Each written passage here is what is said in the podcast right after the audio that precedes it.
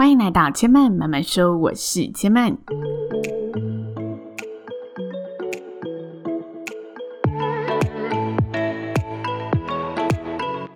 目前频道在 Apple Podcast、Spotify、KKBox 以及 Google Podcast 都听得到。喜欢的朋友，欢迎帮千嫚订阅并留言评论，让更多人可以认识千嫚慢慢说喽。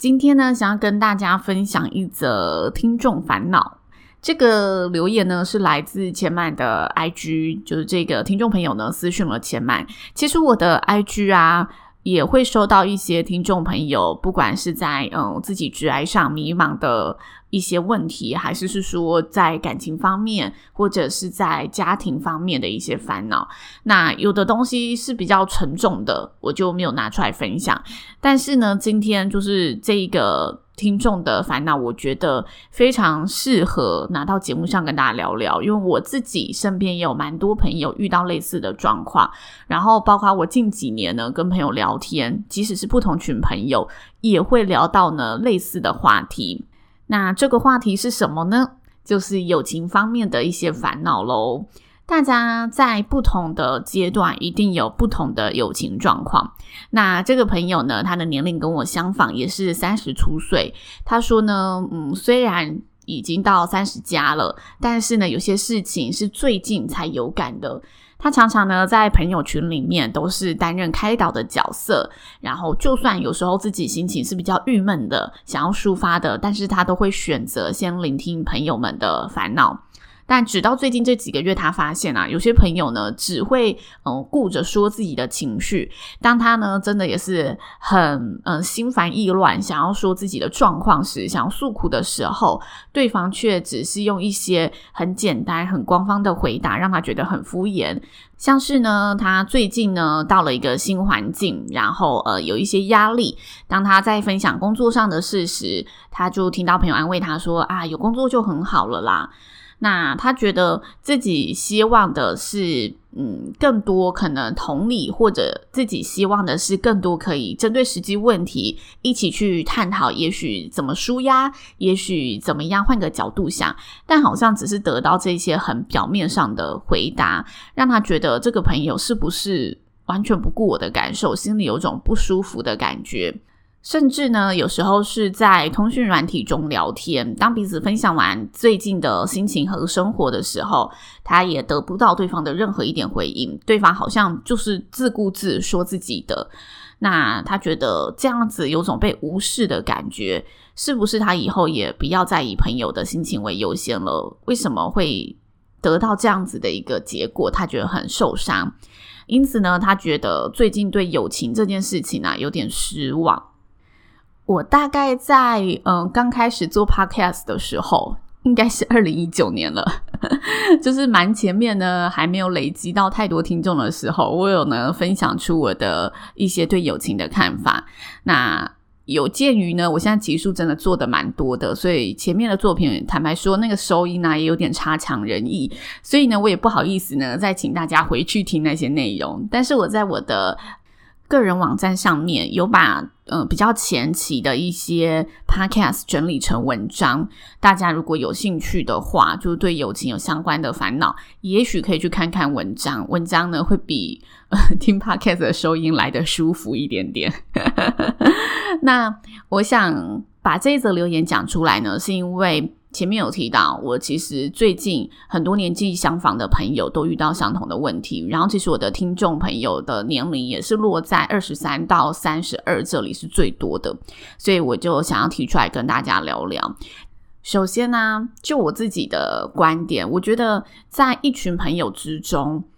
多多少少会很明显可以感受到，哎，有某一位朋友，他好像是这个团体的领导者，他总是照顾着别人，总是关心着别人。当嗯这一群朋友任何一个人出现烦恼的时候，都会觉得这个领导者的建议是最有实质帮助的，或者是他是最有智慧的，他是最能让人依靠的。所以我觉得，如果你刚好是这一个。团体里面这一群朋友里面的领导者，嗯，代表着你身上有一些很杰出的特质，就是你。非常有同理心，而且你愿意付出，然后你真的是可以更加成熟的看待许多的事情，所以你才可以让别人产生依靠感嘛。我觉得这是你身上蛮重要的特质，你蛮大的亮点的。但是我觉得这有时候是一个双面刃。就是你很常提供建议，然后你拥有嗯，可能比较多的智慧，可以去解决各种问题。所以当你有烦恼的时候，身边的朋友有时候会觉得自己的想法好像不足以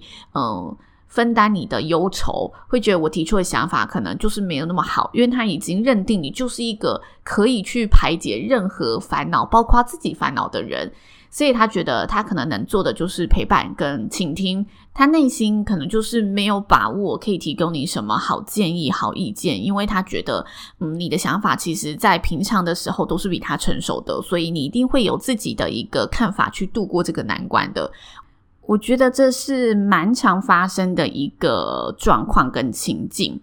那这是我第一个看法。再来呢，因为我们年纪相仿嘛，我今年三十，我觉得在二八之后啊，如果是对自己事业心或者是对自己生活有期待的朋友，就是他是有一片蓝图的朋友，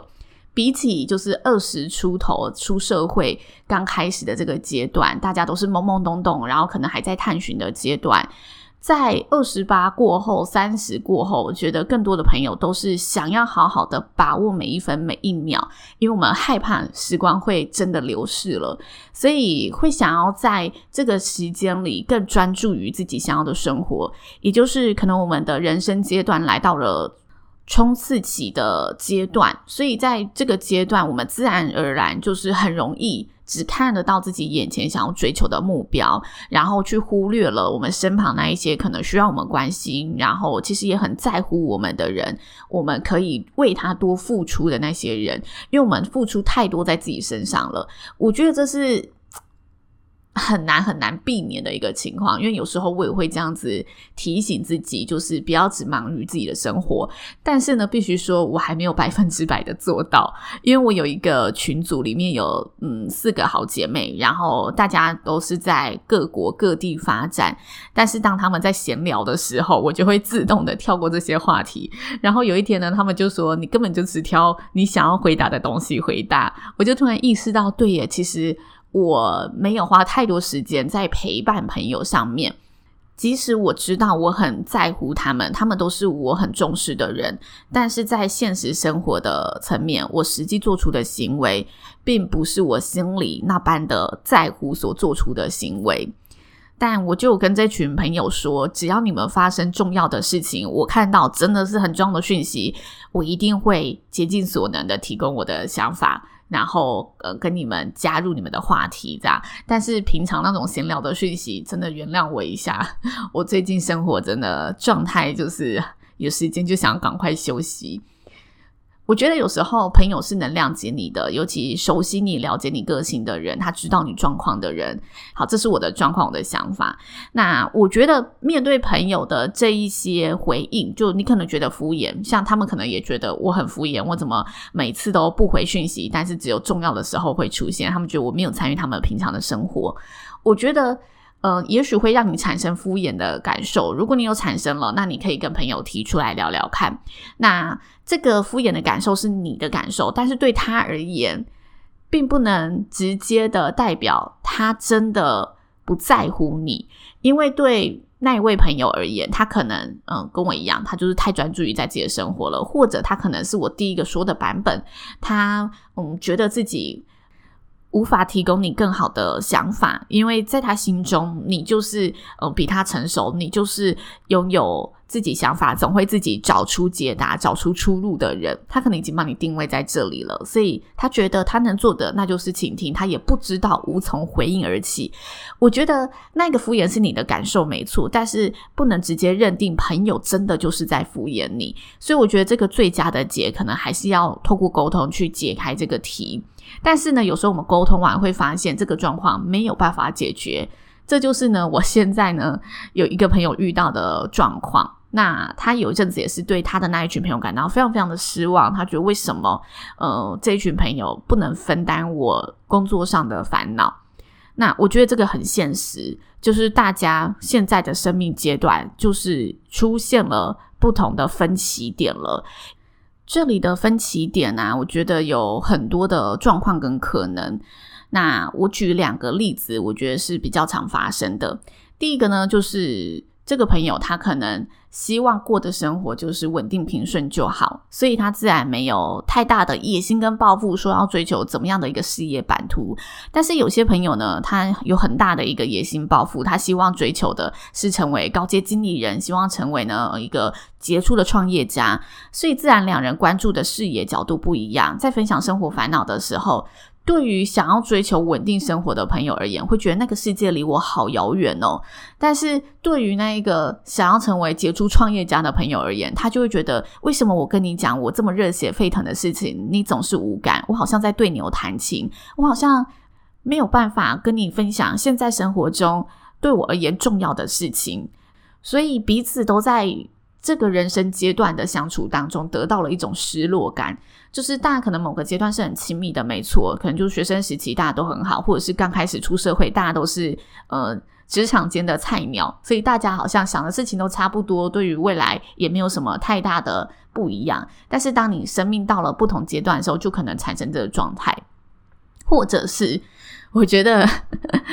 大家呢一定会遇到的，就是有的朋友他迈入了家庭生活，他开始把生活重心转向了家庭，他不再是单身时的那个他，可以跟你呢出来可能夜唱到天亮。但是有的朋友呢，他依然维持着一个逍遥的自由身，所以他总是可以呢，就是只要把自己打理好就好，不去在乎这么多，想怎么玩就怎么玩，没有太多的所谓的甜蜜的负担，所以两个人的生活样貌就会产生很大的落差。所以我们有时候也会看到，就是有些朋友他们可能之前感情状态还好，但好像因为彼此都在差不多的年纪结婚生小孩，反而因为讨论了妈妈。经讨论了养育，讨论了诶爸爸经，所以彼此变成了无话不谈的朋友，关系变得好像比以前更加的靠近了。反而是因为有了家庭，才变成了更进一步的朋友。我觉得这些状况都层出不穷，就在我们身边都是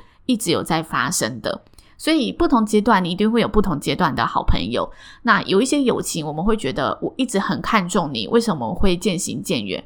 我觉得，当你出现这个问题的时候啊，你要想办法的是去理清你们现阶段的生活样貌长什么样子，然后也许你可以找到一个，嗯，可以去解释为什么你们会出现不同想法的原因，但是不要去解释那一份情，不要去纠结那份感情，除非对方真的做了伤害你感情的事情，就是他出卖你了，还是他背叛你了，否则我觉得有时候情谊就是会有。可能缘分比较淡薄的阶段，但是不代表你们的缘分就到此为止。缘分真的很难说，友情也是这样。我可能这一阶段就跟你特别好，那在我人生的冲刺期，我们可能各自纷飞了，所以我们这一阶段呃没有太多的交叠。但是，也许到了我四十几岁、五十几岁，我开始慢慢的回归到更注重我生活状态，然后更想去经营我友情的时候，我会回忆起年轻的时候，我曾经拥有这一些好朋友，然后这一份情感其实多么纯粹的。所以那时候我们再度联系起来，我们心里都惦记着彼此，我们不曾怀疑过这份情感，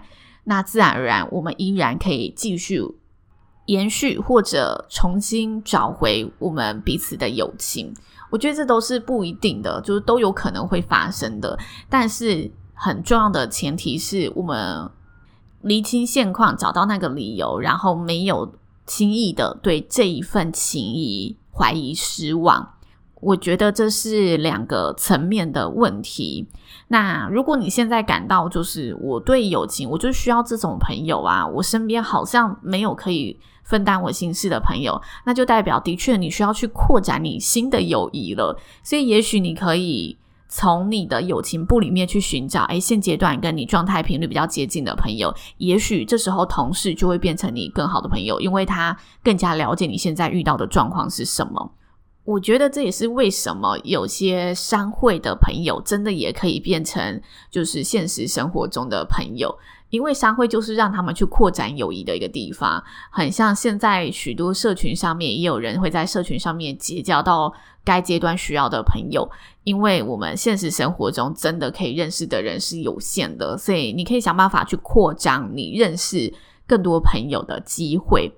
我之前有看过一个 TED 演讲，他是在讲嗯交友的三三法则这一个。演讲我觉得内容蛮好的，我也跟大家做个分享。他说呢，我们每个人呢都可以把交友圈分成三个群体。第一个群体就这三分之一的群体，就是我们把时间和精力花在这一些需要我们帮助和指导的人，因为我们每个人都可以在帮助的过程当中获得成就跟快乐，并且从中有不同的体悟。接着第二个三分之一，我们把我们的精神和时间花在跟我们水平相同的同温层里面。